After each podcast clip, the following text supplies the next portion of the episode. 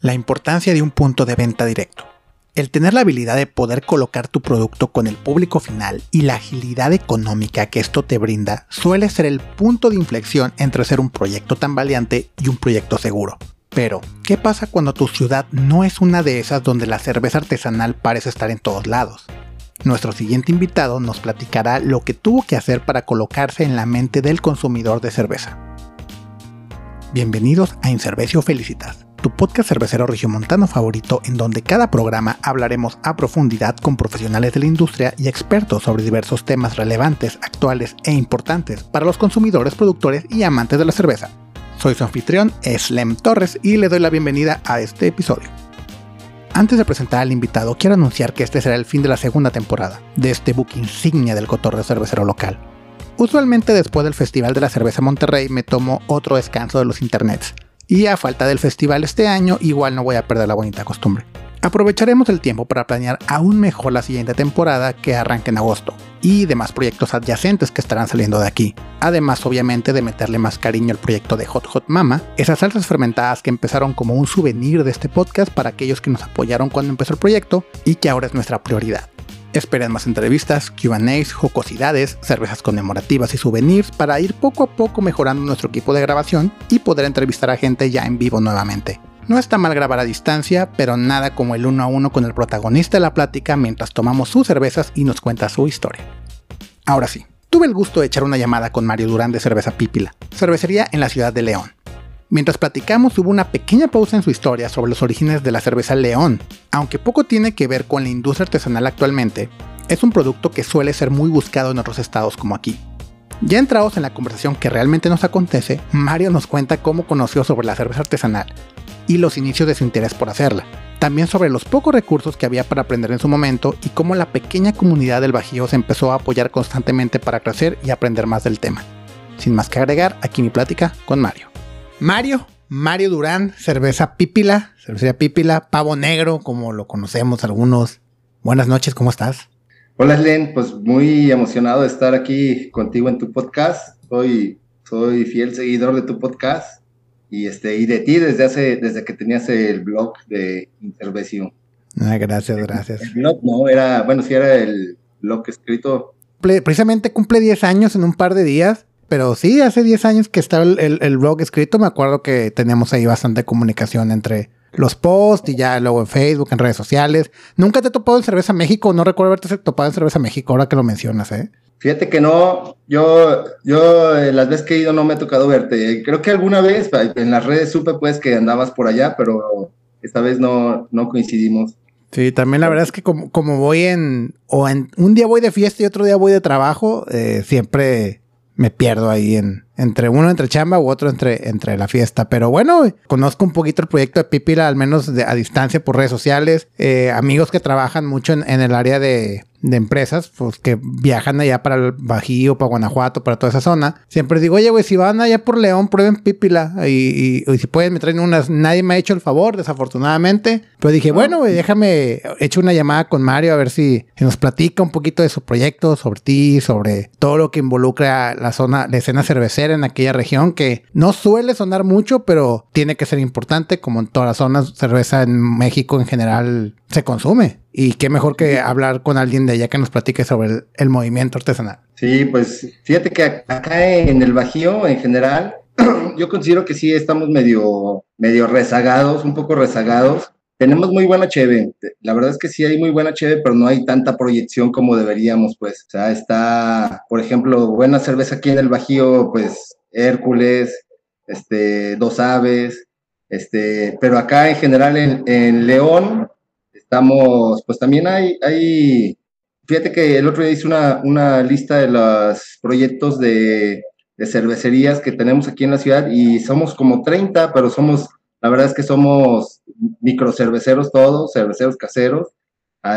Por la excepción sería Libertad y Guanajuato, que serían las dos microcervecerías que están bien puestas aquí en la ciudad pero sí nos hace falta mucho ruido y, este, y proyección. Pero bueno, la, la, verdad es que ya tenemos como Pipilat, Pipilat tiene 12 años, no, 12 años no, 9 años, desde el 2012 son 9 años.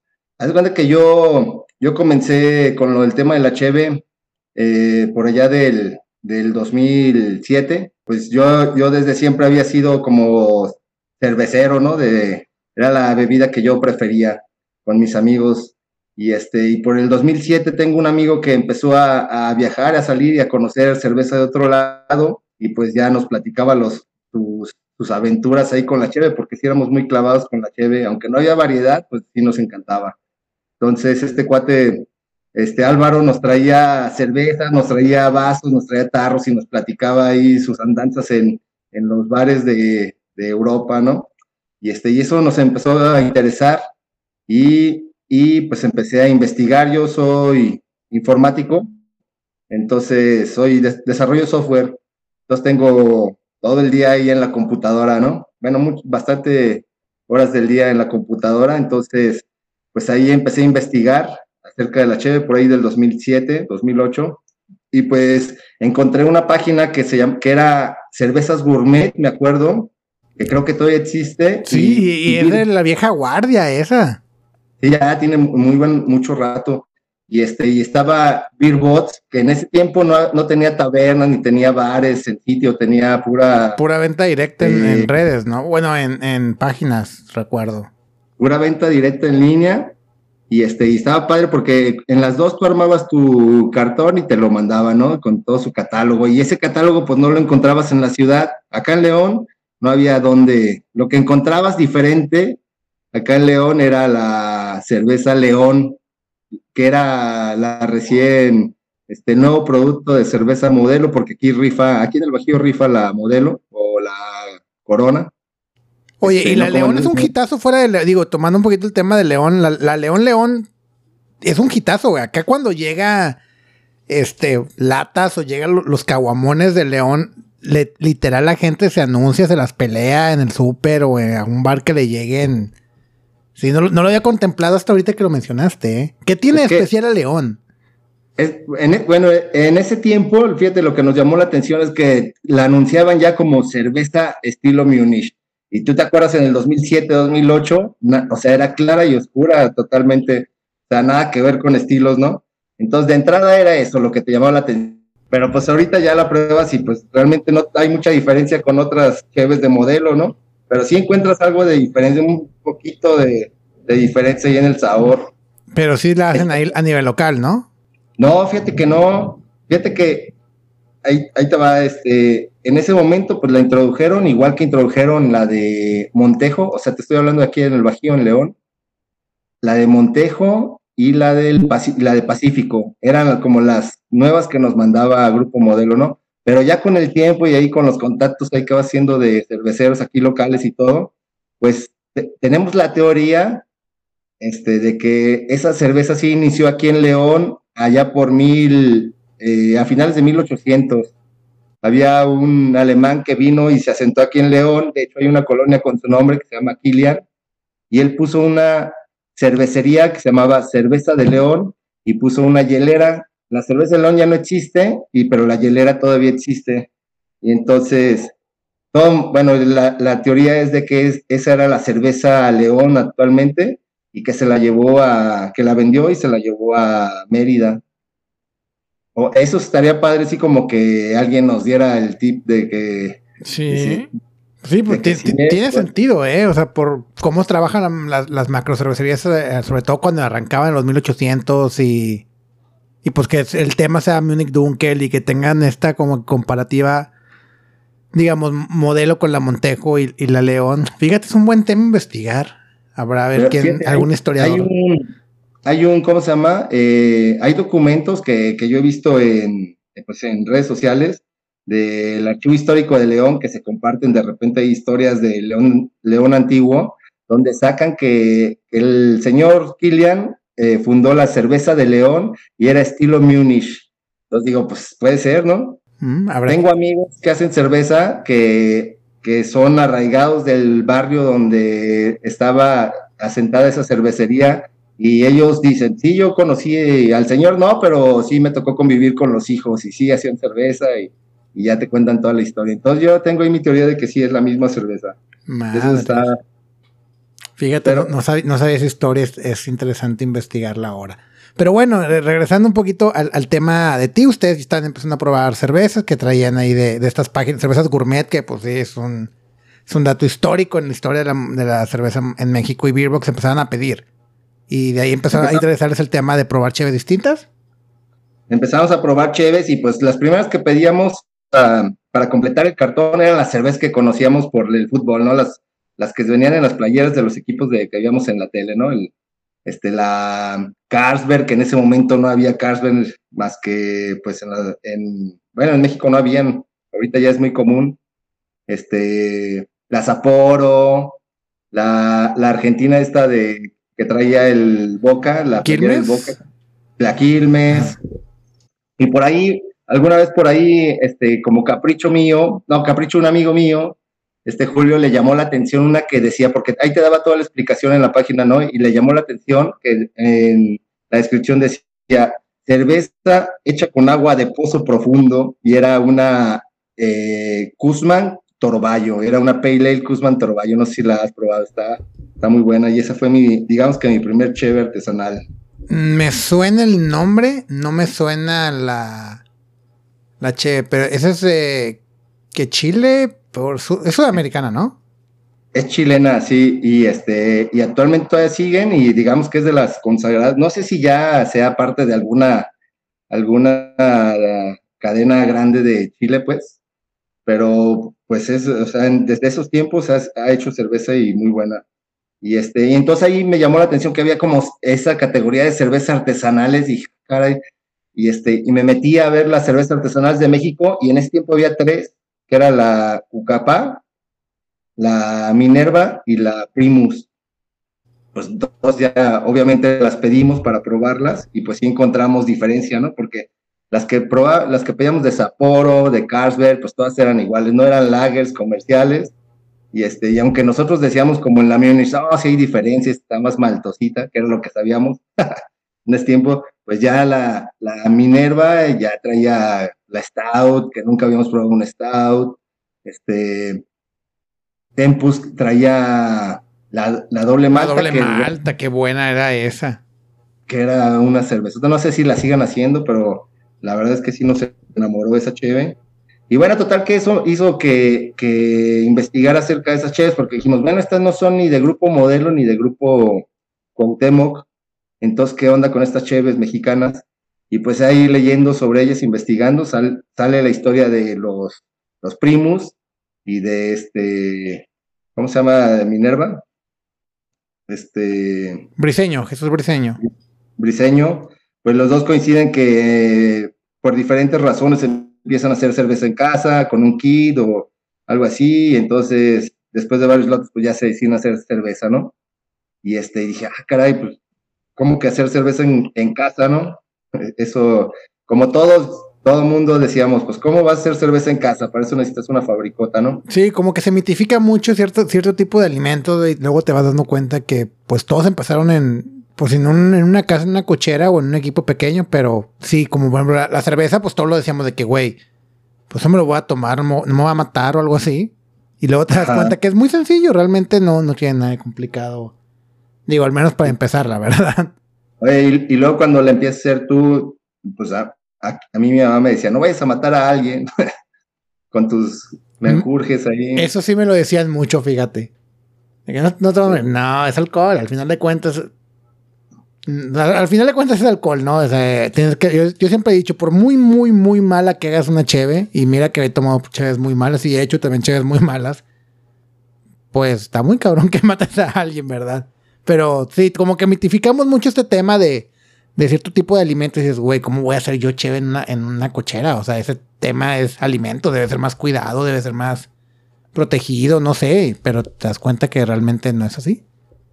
Sí, no, pues en ese momento no, sabía yo que se podía hacer, entonces ya llamó mi atención, empecé a investigar igual, encontré foros, foros argentinos, el Somos Cerveceros, que ya tiene muchos años también, este, Españoles creo que no había tanto realmente, había argentinos y había gringos. Y, este, y aquí en México encontré, pues encontré a Cosaco, encontré Beer Jack, y este, ¿quién más estaba? Beer Factory, Pero realmente que, que así para Homebrewers estaba una página que no sé si la conociste, que era Homebrewers México, Homebrewing México. Y era de, era de Héctor López, que Ah, ahorita, ahorita tiene un canal, es- ahorita vive en Querétaro y tiene un canal donde tiene también un, un videoblog este, muy, muy bueno. Este, Fíjate que no, llama- no- no sabía lo del videoblog, pero sí me acuerdo de Héctor, de Héctor López, este, que también estuvo mucho tiempo en, en Hércules, ¿no? En Hércules él fue el que inició, de los que iniciaron Hércules. Sí, me Este, acuerdo que era de los total- pocos blogs que había. Pero, ¿ok? Empezaste y encontraste ahí ese foro, o bueno, su página, que, porque sí explicaba mucho sobre el tema de hacer cerveza en casa. Sí, no, pues ahí, o sea, tenía su página donde yo creo que era el primero que vendía insumos en México. Y realmente, pues él nos enseñaba a hacer cerveza casera, ¿no? En sus, en cada una de, de sus pláticas los jueves. No había ni YouTube en ese momento, había algo que se llamaba, creo, Ustream, Ustream, algo así. Live Después stream, de- ¿no? Sí, ya. Live, live Stream, al- un servicio parecido a Live Stream, US Stream, algo así. Y este, total que desapareció y lamentablemente todas sus, sus presentaciones se perdieron. O sea, es- hubiera sido algo muy padre Madre. un respaldo, pero se perdieron. Pero estaba padrísimo porque había mucha gente que se conectaba de toda la República, o sea, mucha gente que, que tenía el mismo tema. Y este, había gente que sí decía de plano, yo quiero vender cerveza, porque a lo mejor ya llevaba más tiempo. Y este, pero me acuerdo que había gente que, que traía el tema del, del homebrewing, de la pura picazón de andar investigando y así. Me acuerdo que estaba este Ramuri, estaba la chingonería, estaba Isaac, estaba este el de Ramuri, estaba Valdivia de Guadalajara. Había mucha gente que después empezó a hacer cerveza y que sigue haciendo cerveza, pues. Y pues empecé yo a hacer, ya me animé, compré las cosas. Me acuerdo que mi primer cheve fue con un kit. Compré mi kit de, este, de esos de, de que ya traes, este, te evitas la maceración y ya nada más haces el boil. Y pues no, pues como todos, la verdad, como todos me salió muy mala, ¿no? Pero yo no sabía que me había salido muy mala. Todos, todos coincidimos en que la primera cerveza es horrible. Y quien, diga lo, con- y quien diga lo contrario está mintiendo. Pero igual todos nos la tomamos, ¿verdad? Ah, claro, pues al final de cuentas uno no sabe, es alcohol y dice, pues ya la hice, ¿qué es lo peor que puede pasar? Sí, y este, y te emociona, la, la verdad te emociona porque, pues, ya ves algo, pues, ves que, que cocinaste y luego ves que empieza a fermentar y la, la revisas cada 15 minutos que está ahí en actividad el fermentador y te emocionas, ¿no? Entonces, pues para mí fue algo así como nuevo y que sí, sí me clavé mucho, porque en ese tiempo también traía mucho la onda de, como te digo que soy informático, este, en ese tiempo traía mucho la onda de, de Linux, que no estaba, que era algo también medio underground para ese tiempo, y entonces es, esa filosofía pues de compartir conocimiento y este y, y de hacer comunidades, eso me enganchaba mucho.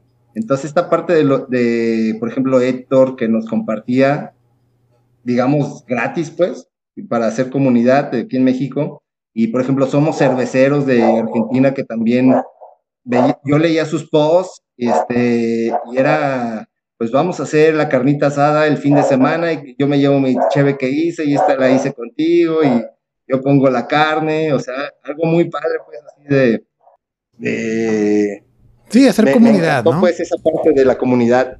Sí, que de hecho ahora que lo mencioné, ahorita que mencionas lo de Linux, eh, creo que es la primera vez que alguien lo menciona y qué bueno que lo mencioné porque no, no lo recordaba. Yo cuando empezaba con el tema también en Cervecio, mucho fue, pues a lo mejor, yo no, yo no soy tan Linuxero, usé Ubuntu un par de, de meses por necesidad, pero fuera de eso, me gustó mucho el tema del open source. O sea, en general todo lo de open source de regala el software, regala el software. ¿Por qué? Porque si lo haces comunidad es mucho más grande y todos opinan y todos lo mejoran y lo vuelven de ellos. Entonces me hizo algo muy chingón.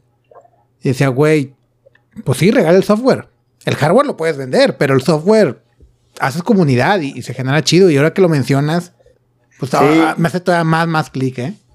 Sí, toda esa, toda esa idea pues de compartir conocimiento y, este, y hacer comunidad me enganchaba mucho en ese momento, todavía, pero en ese momento traía ese tema y entonces me, me gustaba pues esa parte. Pero bueno, estábamos hablando de, todo este tema antes de esta parada técnica sobre, pues sí, ¿no? El tema de generar la comunidad, el tema de hacer del open source y que como esto influyó también en, tu manera de tomar esto de la industria cervecera, ¿no? Sí, entonces me, gustó mucho la, idea, pues, esta de la comunidad, ¿no? Y de aprender y de compartir. Y este, entonces, pues ahí empecé a hacer mis pininos ahí con este Héctor. O sea, la, la idea era que tú cocinabas este, tomabas tu clase o tu plática los jueves, este, al final de su, de su presentación que duraba una hora, tú, tú, él se iba y nos quedábamos conectados todos los presentes ahí y entre todos sacábamos dudas, ¿no? Y pues ya aclarabas algunas dudas, volvías a cocinar y ya tenías más cuidado en esa parte de que, te había, que ya tenías medio claro y este, pero te salían más dudas, ¿no? O sea, a medida que vas aprendiendo, pues te salen más dudas porque cuidas algo y, y no es que descuides, sino que aprendes que otra cosa está mal, pues. Sí, o sea, vas moviendo una cosa y salen otras y salen otras y, y es lo bueno, por ejemplo, de tener a alguien como Héctor que, el, que sabía lo suficiente como decir, oye, ahora me pasó esto, ¿qué hago, no? Y más si estaban entre varios rebotándolo, ¿no? Así es.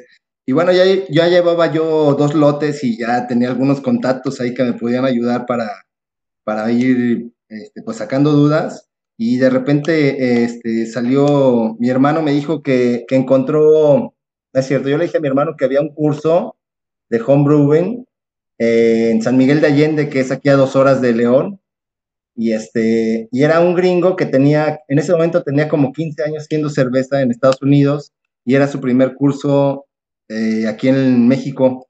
Entonces, pues ya me, animó mi hermano, me lancé, eso fue en enero del 2010, y, este, y fue su primer curso de este gringo allá, y yo fui su primer eh, mexicano, y pues yo no, yo no hablo bien inglés, y él no habla bien español, pero, pero como, por ejemplo, lo del trabajo, pues tengo que leer de repente en inglés, pues lo entiendo, ¿no? Porque ya sé de qué se trata el tema, más o menos, ¿no? Igual HB, pues no hace falta mucho, mucha gramática, pues con que veas que, que hace lo mismo que tú haces y con que puedas sacar tus dudas ahí técnicas, este, pues ya vi, dije, bueno, pues hace lo mismo que yo hago. y este. Como, es muy, como es muy visual, pues sí, es lo que dices. A lo mejor no, pues no entiendo completamente lo que me está diciendo. Es como ver videos de homebrew en YouTube, que, que lo comentamos en otro episodio. Pero pues ya sabes las bases, o sea, ya, ya entendiste de que ah, esto es la malta, este es el lúpulo, este es el agua. Si acaso ves grados Fahrenheit, los transformas, pero como es algo muy visual, al menos en, en YouTube y pues en, en vivo, pues dices, güey, que hace lo mismo que yo o, que hace más que yo, ¿no? ¿Algo así te pasó? Sí, sí, y, haz de cuenta que lo que me gustó de, este cuate, este, es que él, su onda era hacer cerveza casera con lo que tengas en tu casa, sin comprar más que, que la malta, que los insumos, pues. Este, entonces sacó un quemador, sacó una olla de aluminio, este, nos pusimos ahí en el patio eh, lo que me acuerdo mucho, por ejemplo, a la hora del fermentador, me dijo, ayúdame, y fuimos a, un cuarto ahí que no le daba el sol, estaba fresquecito, y en un, y en un bote eh, me pasa una bolsa de esas como de la comercial mexicana, es con las que las, seleccionan las meten las verduras o las frutas, de ese grado alimenticio muy delgaditas, y entonces esa bolsa la metimos dentro del bote, la pegamos ahí con Yurex y ahí vertimos la, el mosto y, este, y luego el airlock, pues era otra bolsa que, que la donde tapamos ahí el, el, bote y le dejamos una pequeña salida para que pues, a la hora del, del, CO2 este, tuviera por dónde salir. Y entonces ahí... Ok. Pues, Esa técnica jamás la había escuchado y no suena nada descabellada, ¿eh? Entonces eh, dice, se llama Mark, el, este cuate. Y dice, pues la onda pues es que pues no le entre polvo, no le entren animales, este, no le entre, este, más bien que permita salir tú el oxígeno y, este, y la tengas en un lugar fresco, ¿no? Para hacer cerveza en tu casa. Y dije, pues está chido, está chido esto de hacer cerveza en casa, pues sin, sin comprar todo, porque luego ya empezaban a salir que este, el equipo, eh, los equipos carísimos, ¿no? O sea, que te venden todo el mundo que quiere empezar a vender el equipo. Y, este, y la verdad es que muchos se aprovechan pues de, de la emoción de los que empezamos a hacer cheve y te quieren vender cosas pues muy caras. Y más en ese tiempo que estaba todo empezando, sí había mucha banda que sí era medio abusona, ¿no? De que, ah, güey, mira, te voy a vender esta olla de acero inoxidable, pero pues estaban soldadas con la chingada. O te vendían insumos viejos o levaduras pasadas. Sí, sí hubo una época así como medio oscura, ¿no? Y, en ese tiempo todavía había cuates que, que igual no vamos a decir qué, pero así casos sonadísimos, famosos, que, te, que ni siquiera te vendían acero, o sea, te vendía aluminio, pero te lo vendían carísimo, así, te vendían de este, plástico también así carísimo. Y este, ya después todo el mundo cayó en cuenta que eran estafadores. y este, y se hizo un, muy famoso, pues. Eso. Sí, cierto, hubo un par de casos medio famosos de, de, equipos así culeros, ni me acordaba, pero sí, sí estuvo fea esa época en la cervecera mexicana. Total que me gustó este, la onda de este cuate de hacer cerveza con lo que tienes en tu casa. Dice, pues ya después si, si te engancha esto, pues vas comprando tus cosas, poco a poco ya pues a lo mejor mejoras tu equipo en, en la fermentación, te compras algo donde fermentes este, que esté grado alimenticio. Sea, ya, le vas metiendo lanita, ¿no?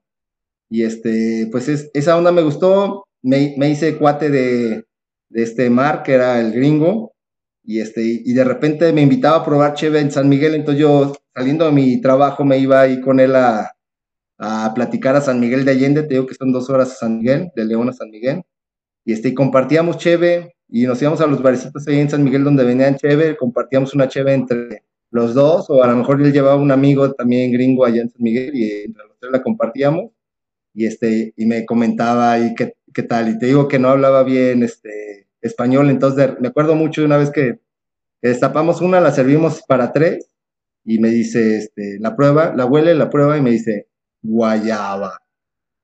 Y, y yo no sabía qué que, qué onda con este chévere, yo decía, no manches, lleva guayaba. y entonces le digo, lleva guayaba y él saca de su, de la bolsa de su camisa, saca esas traductores que parecían como calculadora. Ya. y escribe y dice, escribe y me voltea a ver y dice, guayaba. y yo decía, no manches, o sea, qué chido que una chévere llegó ya, ya después supe que no, que, o sea, estábamos probando IPAs y los lúpulos que, que tenían, pues le daba, le recordaban a guayaba, ¿no? Pero, pero para que decir, no hablaba ni, ni español ni yo inglés.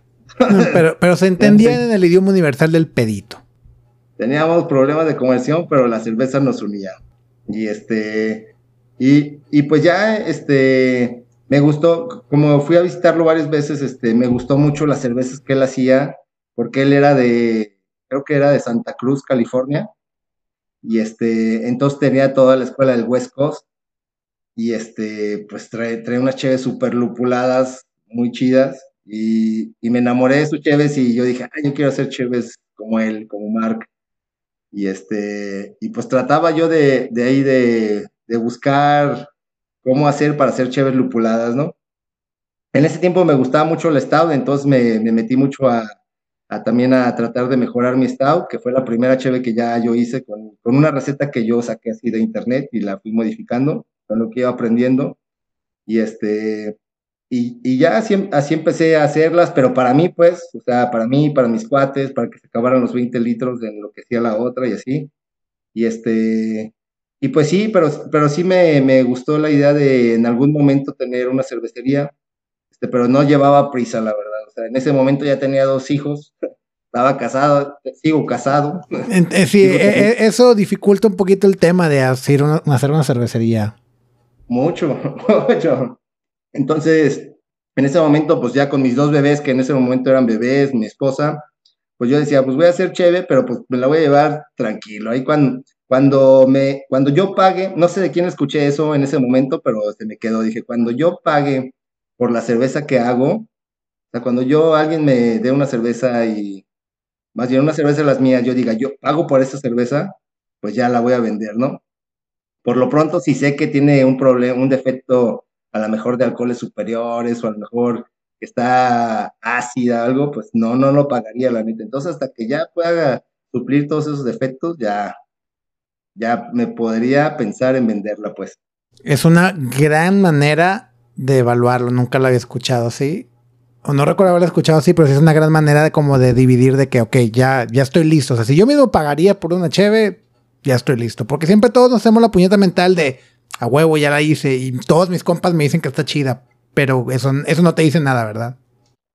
Sí, no, yo dije, ya no tengo prisa, ahí con calma. Entonces era, pues ya era un hobby así muy, muy clavado de, yo creo como todos, de que ah, eh, si le cambio, bueno, los mejores ingredientes, este proceso se puede mejorar acá y este equipo lo puedo mejorar acá.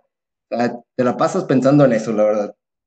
Y este, y pues así me la pasé, este, tres años. Y en esos tres años, pues me clavé, empecé, mi, primer cerveza México fue en el 2010. De hecho, me fui con un, amigo de Mark, un gringo, que él sí traía, él ya, de hecho, él ya vendía cerveza en San Miguel, la hacía y la vendía en San Miguel. Pues en ese momento no había tanto, pues, tanta, tanto productor. Pero ese, ese cerveza México 2010, este, pues la verdad es que también me abrió los, los ojos porque dije, no manches, o sea, hay mucha gente así como yo pensando en, cerveza, pues. Muchos ya, ya venden y todo. Y este, y así duré tres años hasta el 2012. Mi hermano, eh, mi hermano me, me, ahí me pidió cheve para vendérsela a un amigo que tiene un bar aquí en León. Y, y dice, pues es que él quiere la cheve, pero que sea de la casa, entonces le va a poner la etiqueta y este, y pues tú se la vendes, como ves? Y, pues se me hizo padre, pues ya, ya, según yo, ya estaba así como que decente mi stout. Entonces le vendí mi stout. Pero ya cuánto pues, tiempo tenías haciendo cheve, más o menos. Tres años ya. Ya, ok. O sea, ya tenías como que varios lotes ahí, digamos, de experiencia. Sí, sí, pues hacía una vez al mes mínimo. Y hacía, también este, también yo tenía la idea pues de que tenía que que tener un estilo ya pulidito, pues así, o sea, siempre hacía Stout este, y Pale Ale, y la Pale Ale era queriendo hacer la Pale Ale de, San Miguel, ¿no? Del gringo. Y este, algo así muy americano. Y este, y pues ya total que vendí la Stout, al mes me pidieron otra vez, dije, no manches, o sea, si les gustó, pues ya me volvieron a comprar. Y ya como a los tres meses me dijeron, ¿sabes qué? Tenemos otro bar que quieren también su cheve, entonces dije, pues qué chido, yo tengo otra cheve. y este, ya les llevé la otra cheve, le pusieron también su nombre del bar. Ya estaba yo muy emocionado y me empecé a emocionar y ya, la verdad es que mi hermano me, me emocionó también de más. Y este, y, y, bueno, ya había chance de cambiarse a un local este, que tenía mi hermano, que se ocupó, y pues dejé ahí mi casa, la sala de mi casa y el patio de mi casa que ya no cabía, mi, ya tenía, pues ya ves que todo el mundo va comprando sus cositas, ¿no? sus refri solo para fermentar, este, pues dónde metes todos tus cachivaches. sí, este, es algo muy lioso y, me imagino que aparte con dos niños pequeños, pues no, no se agradecía eso, es ocupado de espacio, ¿verdad? Sí, no, ya me, mi esposa ya me necesitaba que me fuera de ahí. Y este, ya total que me, me fui con mi hermano. Para ese tiempo conocí a un, cuate aquí en, en, Irapuato, que es una, una, ciudad cerca de aquí de León, este, como a 40 minutos. Y él también estaba en las mismas que yo también quería ser chévere. Este, y también él, pero él sí iba ya, también ya llevaba un camino recorrido y él como animándome también, ya anímate a vender, anímate a vender. Total que me animé a vender, pues ya mucho por, por ahí presión de mi hermano y presión de mi, mi cuate de que ahora se llama Barroca la cheve barroca, que fue de los pioneros aquí en Guanajuato. Y este, ya total que empecé a vender, compré unas ollas, le dije a mi cuate, pues hazme unas ollas como tú, él las hizo ahí con, con su pailero de confianza, y pues ya me, me, mandó a hacer unas ollas ahí tamaleras, este, que todavía conservo, pero ya ahorita ya, pues, ya quisiera yo otro equipo. y este, pero, en ese momento se me hacían como que muy grandes, porque pues yo hacía 20 litros, entonces ya de hacer 20 litros, hacer 150, pues ya era mucho para mí.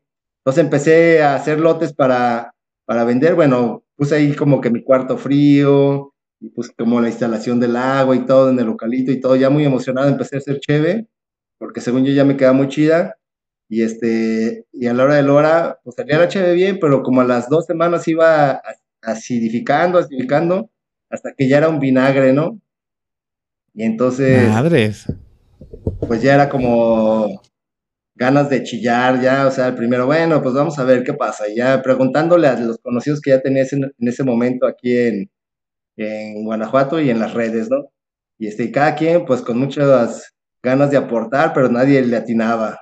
Y este, me acuerdo mucho de, de Memo de Pachuca, que ya estuvo contigo. Él lo conozco por las redes, no lo conozco físicamente, pero él, él le dio en el clavo. Él me dijo, a ver, va, a ver, platícame bien, bien tu proceso de enfriamiento. Y este ya me dijo, no, pues el pedo es el, el enfriador, este, la manera en cómo lo lavas, y pues ya, total que para eso que a él le pasó exactamente lo mismo, entonces por eso lo tenía muy fresco el vato. Sí, ya, después, hace poquito que escuché su entrevista, ya supe que él andaba igual. Pero le agradezco mucho, la, la verdad, a Memo, que me, ayudó porque ya estaba, ya llevaba como un año, ya, ya quería llorar, ya quería tirar todo. Y este, y por terco, pues, este, seguía. Y este, y ya, total, que ya em, empecé a hacer cheve, y este, a, tratar de venderla aquí en León, pero en ese tiempo, en el 2000, digo, en el 2002 empecé muy mal, en el 2013 ya medio saqué cheve decente, y la trataba de vender y no había mercado aquí en León, o sea, la verdad los de los bares decían, pues está buena, pero está muy alcohólica o está muy amarga, bájale aquí, bájale acá, y este, pues le empecé a bajar, le empecé a bajar, y, empecé a lo mejor a vender un poquito, pero ya llegó un momento que dije, pues esta cheve ni me gusta, o sea, yo quiero ser cheve que sepa algo diferente, pues, o sea, no que sea la cheve que le gusta, que le entra a todo, o sea, la cheve como, como aprendí, como me gusta, pues, porque te digo, yo quería hacer algo así como lo que hacía Mark, de, el que me enseñó, pues, entonces, pues dije, no, pues voy a, voy a regresar a mis recetas de la P y la amarga, este, la estado muy cafetosa y las dos alcohólicas y entonces, pues no vendí tanto, pero pues ya hacía yo mis chéveres. Y pues así empecé. Pero ¿cómo estaba el este, mercado en aquel entonces? Porque tú dices que, que llegabas y si les interesaba, pero te decían, quiero una cheve ligera. Pero entonces, o sea, si estaban buscando cervezas artesanales o microcerveceros, o solamente era como, bueno, vamos a tener otra opción de una cerveza que llegue un cliente y me diga, tráeme una clara y le pueda traer tanto Corona como esta artesanal local. O sea, ¿qué es lo que buscaba el cliente en aquel entonces ahí en Guanajuato? No, de hecho, de hecho, la verdad es que en ese tiempo ni se escuchaba de cerveza artesanal. O sea, llegabas tú y con una cheve nueva y decías, pues es que si es cheve, pues, o sea, la hago yo. Ay, ¿cómo que la haces tú?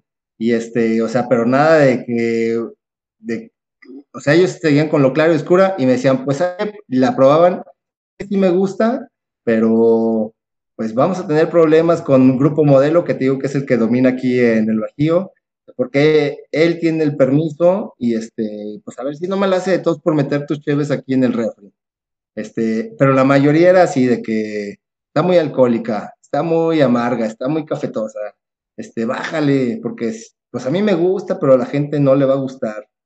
Entonces fue, la verdad es que sí, pues fueron pocos los que, los que eh, me, donde pude acomodar cerveza. En ese tiempo empezó aquí en León el Beer Company. Empezó también un, ah, la Cava Cervecera, que es un negocio local, que desde siempre le ha apostado a eso. Pues. Creo que tiene más rato, porque él lo conocí desde antes de empezar a vender. Y, este, y pues ellos eran mis clientes y, y este, y, los demás sí eran así como que no le tenían mucha fe a la cerveza artesanal, hasta que pasaron como dos años en el 2015 que yo empecé a notar que ya la gente empezaba a buscar cerveza artesanal, pero porque ya era como tendencia. Entonces en el 2015, ah, me llamaban los que alguna vez me habían chutado, que había ido, no se interesaba, o sea, interesaba, pero no me compraban. Entonces me llamaban, oye, necesito que traigas esta. Entonces ya fue cuando empecé a vender. Sí, ya, cuando empezó a hacer mucho, mucho ruido a nivel nacional, porque pues como ya había más cervecerías que empezaban a salir notas y post en internet y artículos y luego hasta en la tele, como que dijeron, ah, mira, vamos a probar la cerveza artesanal, ¿no? Sí, ah, me acuerdo que vino un cuate a ofrecerme, a ver quién era, ya me llamaba, ¿no? Y este, y en ese tiempo fue, fue también, digo, yo creo que debe haber sido como 2015, y también fue cuando empezó y un festival bueno que está aquí en Irapuato, que es un festival grande aquí en Guanajuato, en Guanajuato mismo, en San Miguel de Allende, o sea, empezaron a ver como más movimiento pues de, cerveza artesanal, entonces ya todo el mundo empezó a pedir y pues ahí se abrió un poco más lo de la lo de los lugares de consumo pues. Pero sí, sí se batalló. para ese entonces ya había como algunos también cerveceros, micros de, pero sí nos ha hecho falta mucho, mucha de ruido, hacer ruido, o sea, sí nos organizamos, te digo que empezamos a hacer, vimos que había un, o un blog que hacía un cervecio y este, que organizaba el local craft beer en Monterrey una vez al mes y decían, oh, está padre, entonces nos organizamos los cerveceros de aquí de León y empezamos a hacer nuestra versión y era la, festivalito artesanal y lo organizamos cada tres meses, fíjate, y, este, y empezaron a ver buenos resultados, o sea, ya era constante el flujo de la gente que teníamos y iba creciendo poco a poco, y duró unos tres años haciéndolo, y ahora sí que por, como dices tú, naturalmente, pues, se murió el proyecto, y este, y, pero para ese entonces ya había mucha gente que nos empezó a conocer a, a Pípila como proyecto y a otras microcervecerías de aquí de León pues empezó, empezar un proyecto, a ver, sí, porque yo me, digo, me acuerdo que pues hace, hace un, buen tiempo te acercaste y me preguntaste, oye, pues, ¿cómo le hacían con esto? Me empezaste a preguntar pues, mi opinión, la experiencia de cómo hacíamos las cosas.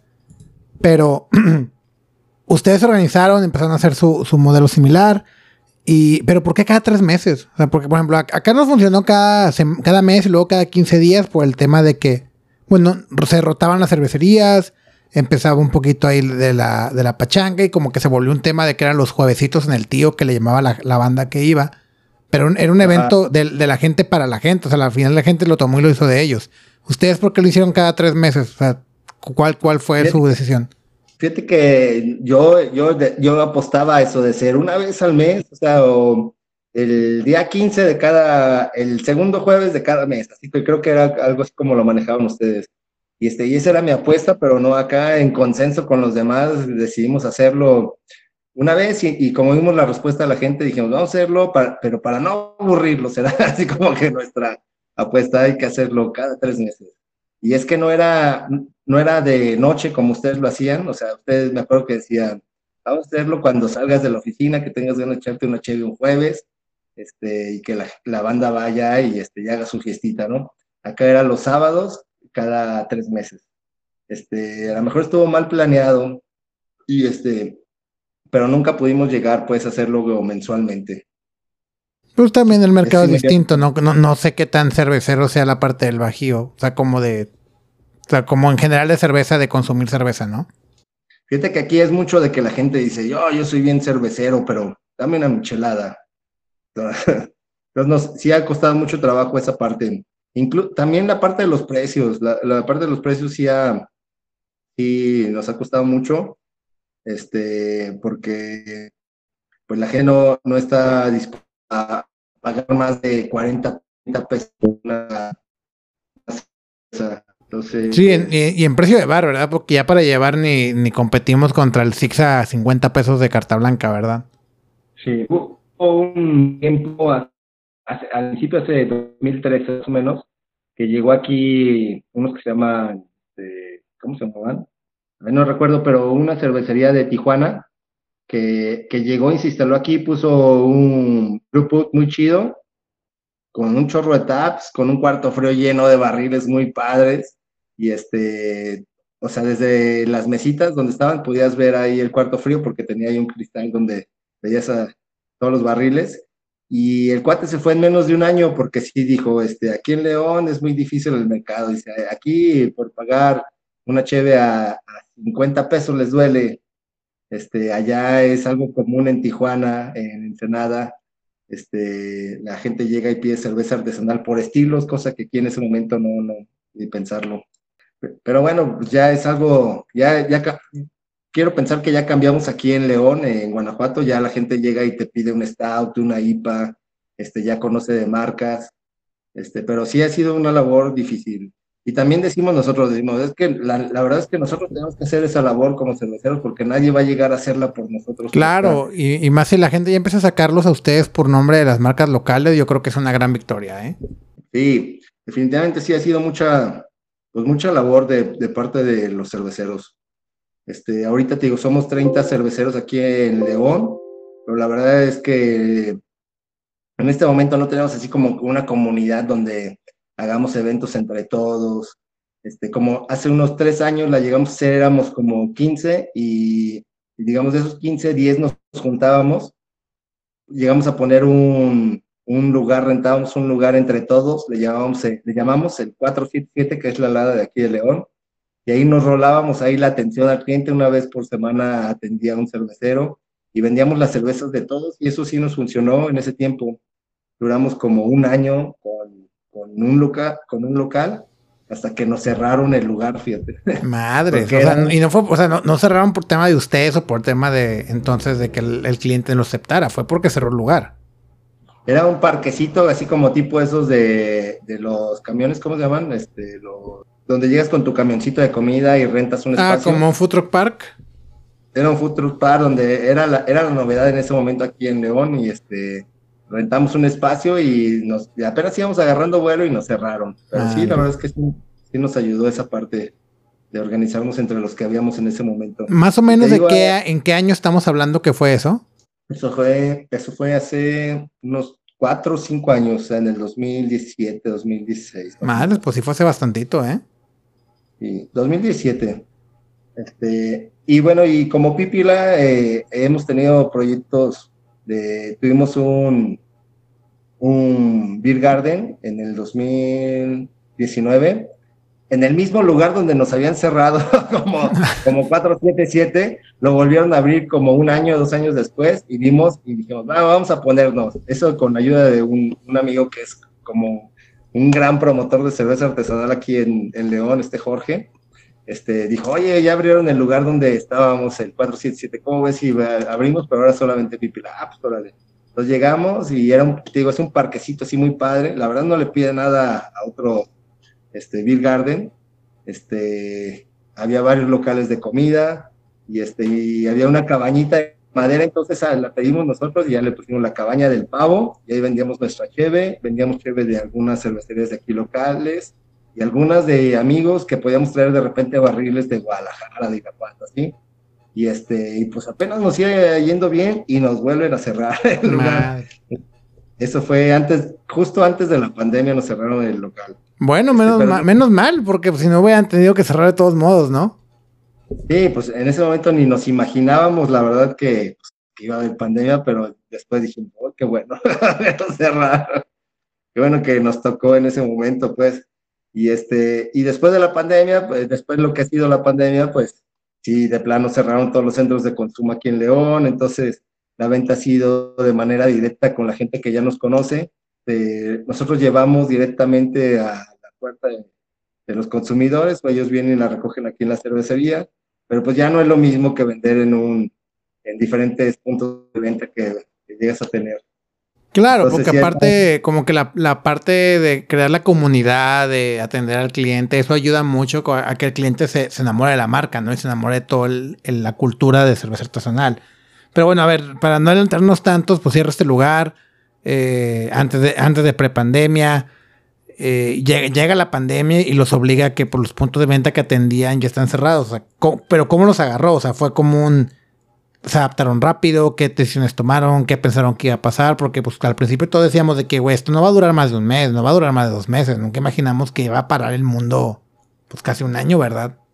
Sí, este, nosotros cerramos en enero del 20, cerramos en diciembre del 2019 cerramos en, diciembre porque en enero aquí en León es la Feria de León y es un evento así a nivel estado, así muy grande. Este, y ahí ya tenemos seis, siete años que el gobierno del estado nos apoya con unos este, stands y nos ponemos toda eh, una asociación que tenemos a nivel estado de cerveceros. Entonces estamos ocupados todo, todo enero. Entonces dijimos, pues vamos, a, aguantamos hasta diciembre del 2019, en enero nos vamos a la feria y pues ya después le, seguimos, ¿no? Acá entonces nos cerraron, pues digamos que en ese enero de feria nos cerraron el local, nosotros estábamos en la feria, regresamos y nos pusimos a, pues, como la vida seguía en febrero, empezamos a fabricar, seguir vendiendo, pero ya llegó marzo, marzo del 2020, y de repente se cierra todo y pues nos quedamos con todos, con la cheve que teníamos, ¿no? Y este, y pues ahora sí que, eh, lo único que quedaba era buscar al cliente directamente. Por, por, un lado, decimos, bueno, pues está padre para los cerveceros caseros, que digo, acá en León somos la mayoría, porque pues tú sigues haciendo, pero realmente no tienes mayores gastos de, mayores gastos mensuales, pues, o sea, como una, como una renta a lo mejor. Sí, o una nómina, así que servicios industriales, o sea, digamos que eran un, nano, ¿no? Que los, que los nano tienen esa flexibilidad. Así es. Y eso pues les pegó a los que ya están más, más puestos aquí en León, en Guanajuato, como cervecerías como Libertad, como Guanajuato, como Allende, tú sabes. Hay otra que en Celaya grande también que se llama Libre. Pero la realidad es que en Guanajuato somos todos microcerveceros, nano cerveceros caseros. Entonces, pues de alguna manera tú sigues vendiendo de manera directa, pero pues no, no es igual que tener puntos de venta. Entonces, pues ahí lo que tratamos de hacer es continuar. Este, eventos no podíamos hacer, pero pues sí podíamos tratar de alguna manera. Si llevamos la cerveza, pues a lo mejor sí dar un mejor servicio a, la persona que lo llevamos, porque ya nos conoce, o porque alguna vez nos conoció, nos escuchó. Muchos me decían, pues que yo, dice, te probé hace como tres años en la feria. Y dice, y ahorita me acordé. Y este, y ahí te das cuenta que, que realmente, pues la cerveza, la cerveza artesanal, este, tienes que hacer mucha labor, pues, como tú dices, de, de enganchar a la gente o enamorarla a través del trato directo, porque mucha gente me llamaba en ese momento y me decía, ¿cómo hubo escasez de cerveza? Me decían, oye, hay fábrica de cerveza así. Oye, ¿cuánto tienes el latón de modelo, por ejemplo? Le digo, no, aquí no tenemos latón de modelo, aquí hacemos nuestra propia cerveza y ya le empieza a platicar de, de, lo que haces, tus estilos y todo. Y al final, pues dice, ah, sí, a lo mejor un día voy, pero pues nunca los ves. O sea, la gente que nos compra es gente que ya nos ha probado, gente... O que ha probado alguna otra, ¿no? Y que dice, ah, bueno, ahora voy a dar una, una oportunidad a alguien más. Así es. Sí, pero es, es, difícil, pues, convencer a la gente, pues. a lo mejor esa es una de las cosas que nos falta aquí en, Guanajuato. No, y más con estilos con Stout, de IPAs, que sé que es como que lo que más haces, o comentaste que lo que más hacías, pues se vuelve complicado, ¿verdad? A nosotros nos pasó, sobre todo ahora, ya ves que ahora que fue mayo, junio del año pasado, cuando fue la sequía de Cheve, ¿Sí? que se acabó la cerveza a nivel nacional pues ahora sí que muchos comentaban y, y, de hecho de ahí empezó mucho el tema de este podcast, o al menos la pregunta de qué pasó en COVID, que todos decían, güey, gente que no me hablaba desde hace años, los compañeros me buscaban de que, oye, véndeme cheve porque sé que eso es cheve.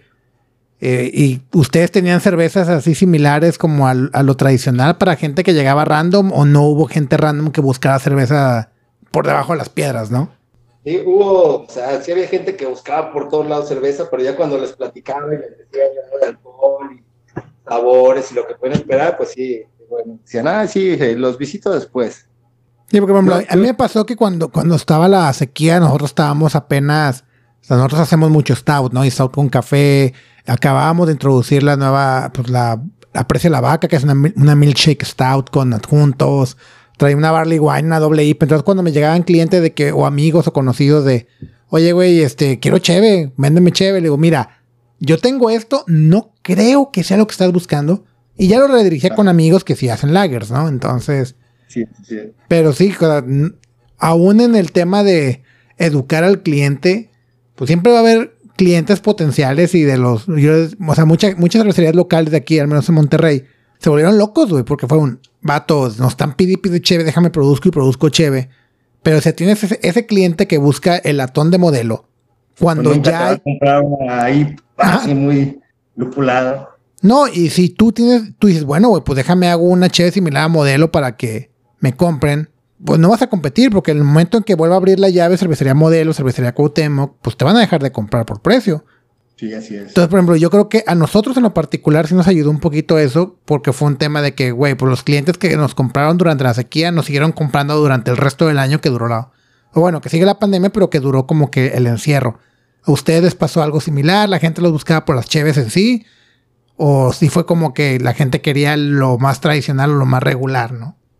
Fíjate que desde cuando, cuando te decía que empezaba yo a vender ahí por el 2013, o sea, a ofrecer a los bares aquí en León y, me decían, bájale y, menos alcohol y menos amargor y todo eso. Y la empecé a bajar y te digo que hubo un momento que pues esta chévere no me gusta, yo, quiero hacer las chéves que a mí me gustan. O sea, realmente esto es algo pues que luego por, por mucho gusto, por mucho orgullo personal, y entonces dije, voy a hacer las cheves que me gustan y era pues ahí muy criticado ahí por, sobre todo por ahí, por, en la casa los amigos decían, no, o sea, te estás limitando, o sea, ¿quién te va a comprar eso? O sea, obviamente hay alguien que le gusta, pero es muy limitada la gente. Pues dije, pues debe de haber alguien que le gusta. Y yo, yo la verdad es que le apostaba mucho a eso, a cervezas de ese tipo, eh, muy lupuladas y este, a lo mejor amargas en ese momento. Y hasta que tuvimos el, eh, la cabaña del pavo, que tuvimos tuvimos ya forma de mover cerveza que no embotellábamos, entonces, y, y por, también por la onda de estar ahí atendiendo, entonces que te sirves una cheve y eso, pues hacíamos cheve como que más fácil de tomar lupuladas, pero no tan amargas, o a lo mejor más, ah, mucho aroma, mucho sabor, pero no tan amargas, más fácil de tomar, y también no tan alcohólicas, entonces apostamos mucho a las session IPAs. Entonces hicimos varias session IPAs, hacemos varias session IPAs, IPAs y, este, y esas digamos que son como nuestras cheves este, que, con la que podemos entrar con la gente que no, que no está dispuesta a probar este, algo tan arriesgado, ¿no? Por ejemplo, Session IPA tiene esa gran ventaja que yo le digo que como es una cerveza muy perfumada, muy frutal en el sabor, no suele ser amarga, muy ligera en alcohol, es una gran cerveza de transición. Pues, para el que es neófito le va a gustar el tema de que ya no está tan amarga y es muy aromática, muy perfumada. Y al tema del cervecero hardcore, le va a gustar un chingo porque es como que la que se va a tomar de, varias, ¿no? Y tengo que admitir, güey, qué buen pinche nombre el tema de la cabaña del pavo. Esas cosas que te da envidia que dices, güey, ¿por qué no se me ocurrió mi primero? La cabaña del pavo. Y fíjate que, te digo, eh, eso era porque entre todos los locales que había, eh, había una cabañita ahí de madera muy chiquita y dijimos, no, cuéntanos esa.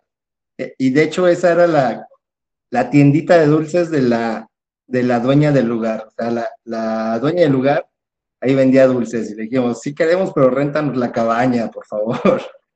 Y este, ahí tuvimos que negociar ahí varias cosas para que nos vendiera la, nos rentara la cabaña y sí, la cabaña del pavo, Y el lugar era muy chido, te digo, era muy chido, o sea, estaba muy, te invitaba a, sentarte, a estar con tus amigos, a pedir algo de comer, de echar cheve, estar ahí. Y este, y, pues lástima que se, que se cerró, pero pues ahora, ahora sí que digamos, esa es como la apuesta que tenemos ahorita de tener un poder tener en algún momento un lugar así, pues un beer garden así. Aunque sea chiquito, pero que tú puedas tener tu cerveza, algo de comida, que estés muy relajado con tus amigos. Que es la pregunta que seguía. Ya que le agarraron el gusto ahora en prepandemia y que digo, al final cerraron no por cuestiones de ustedes, sino porque el lugar cerró ¿Has planeado o han planeado y ahí en, grupo o individual como de, oye, ¿y si se hace algo así? Digo, yo sé que ahorita es complicado porque hay una incertidumbre enorme que no sabemos qué va a pasar todavía. Pero sí es algo que estén coqueteando, que estén considerando o se ha dormido ahora con ese tema de pandemia esos, planes. ¿Qué, es lo, ¿Qué es lo que sigue para Pipila? No, sí, sí, digamos que eso es con lo que me gustaría pues que, que fuera, porque pues todo el mundo empieza a, embotellar y a distribuir así todo, pero yo creo que lo mejor que puedes hacer es tener tu propio lugar donde puedas tú vender directamente al público tu cheve. Y yo creo que eso, por ejemplo, un lugar como, bueno, un beer garden es lo mejor que puedes tener, pues un lugar donde tú ofrezcas algo de comida rica, fácil de preparar, este, básicamente de que te la pases la tardecita ahí con tus amigos echando cheve, escuchando música, comiendo, tomando este, ese, sería como que lo que quisiéramos eh, para el futuro de Pipila. No sé si ahorita lo podemos hacer porque, como dices, este, está muy canijo ahorita la situación para arriesgarse, pero pues sí es lo que tenemos en mente. Pues bueno, e, es bueno saber eso. Digo, yo la verdad es que no conozco la región, pero siempre he querido pasar a, toda la parte del Bajío y pues sin duda alguna, en alguna vuelta que tenga por allá, tengo que aventarme un tour cervecero por toda esa zona. Dos aves sé que, o, he escuchado que hacen cheves muy chingonas. Y han hecho varias colaboraciones con gente de acá. Me he probado solamente las colaboraciones, no he probado cerveza de ellos aún, o no, no que recuerde. Eh, ya ves que esto de tomar cerveza de repente nos nubla, nos nubla los recuerdos. Pero no, pues esperando a que esos anuncios de, una segunda cabaña del pavo, pues hay, que empezar a conocer por allá. Y pues bueno, Mario, no te quito más tu tiempo, ya, ya, ya es tarde, mañana, digo, como dices, tú, tú sí tienes que trabajar de, oficina de, verdad, entonces yo creo que ya es más, ya es más momento de acercarse a, descansar. Eh, no sé si quieres agregar algo más, platicarnos algo más antes de, terminar la conversación.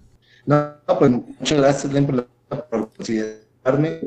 La, verdad, digo, este, yo, yo soy seguidor de Incerveza Felicitas desde que tenías el podcast. Me gusta mucho la manera en que haces, este, en que comentas, en tu, tu manera jocosa de decir las cosas como dices tú.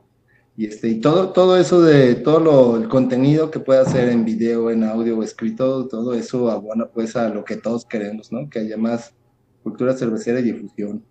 Y pues bueno, Mario, este, muchas gracias por tu tiempo, muchas gracias por platicarnos tu historia y pues bueno, para la, la banda que, que está allá o que nos escuche que si llega a, a Guanajuato, ¿cómo te podemos encontrar en redes sociales? ¿Cómo podemos encontrar los puntos de venta este, interesantes ahí en León. ¿Dónde, podemos encontrar cerveza pípila? Platícanos. Bueno, aquí, aquí eh, este, tenemos en Facebook y en Instagram como Cervecería Pípila.